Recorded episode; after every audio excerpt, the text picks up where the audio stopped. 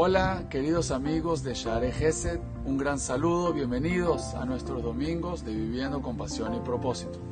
Quiero hacerte una pregunta. Cuando tú te recompensas, cuando tú te premias, cuando tú celebras, ¿sí? Lo que hagas en tu vida, ya sea en tu vida espiritual, en tu vida material, en tu trabajo, en lo que sea. ¿Qué celebras?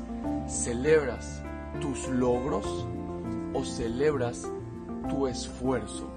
¿Y a qué voy con esta pregunta? Nosotros estamos casualmente, y no existen casualidades, estamos estudiando la parasha de Bejucotai y los jamim nos enseñan que Bejucotai Telejú, ir por los caminos de Hashem, ir por las leyes de Hashem significa estar esforzándose en la Torah, aplicar esfuerzo.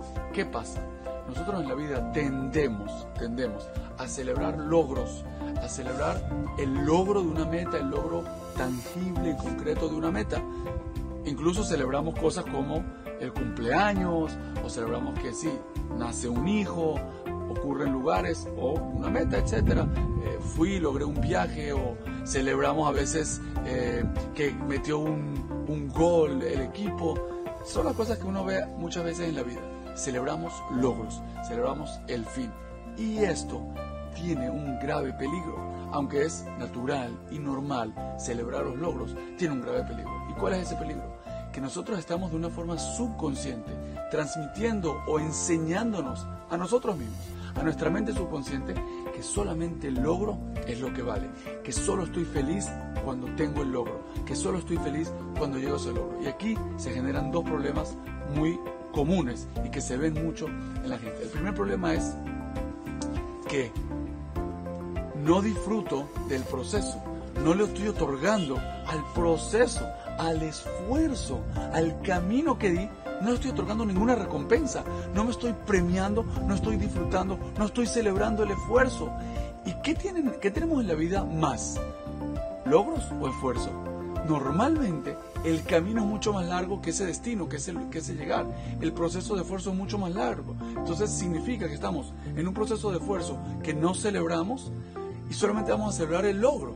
Eso es terrible. Estamos desaprovechando un montón de tiempo, un montón de periodo, un periodo importante de tiempo que no estamos celebrándolo. Y el segundo problema es que entonces el logro, normalmente es un logro que llegas ahí y dices, ¿y ahora qué?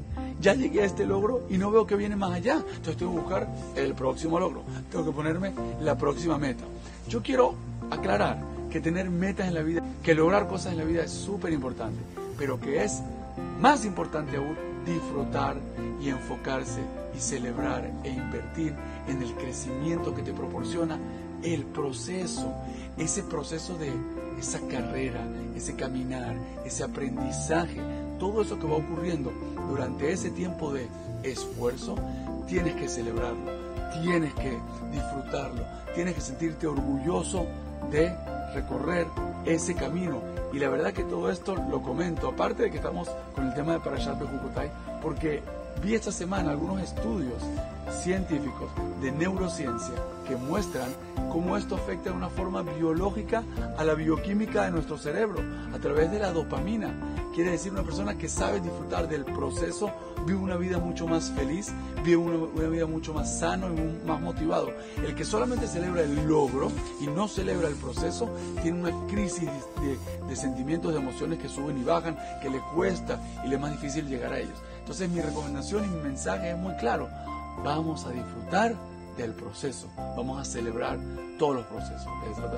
Nos vemos acá nosotros una próxima semana en otro domingo de Viviendo con Pasión y Propósito. Un gran saludo.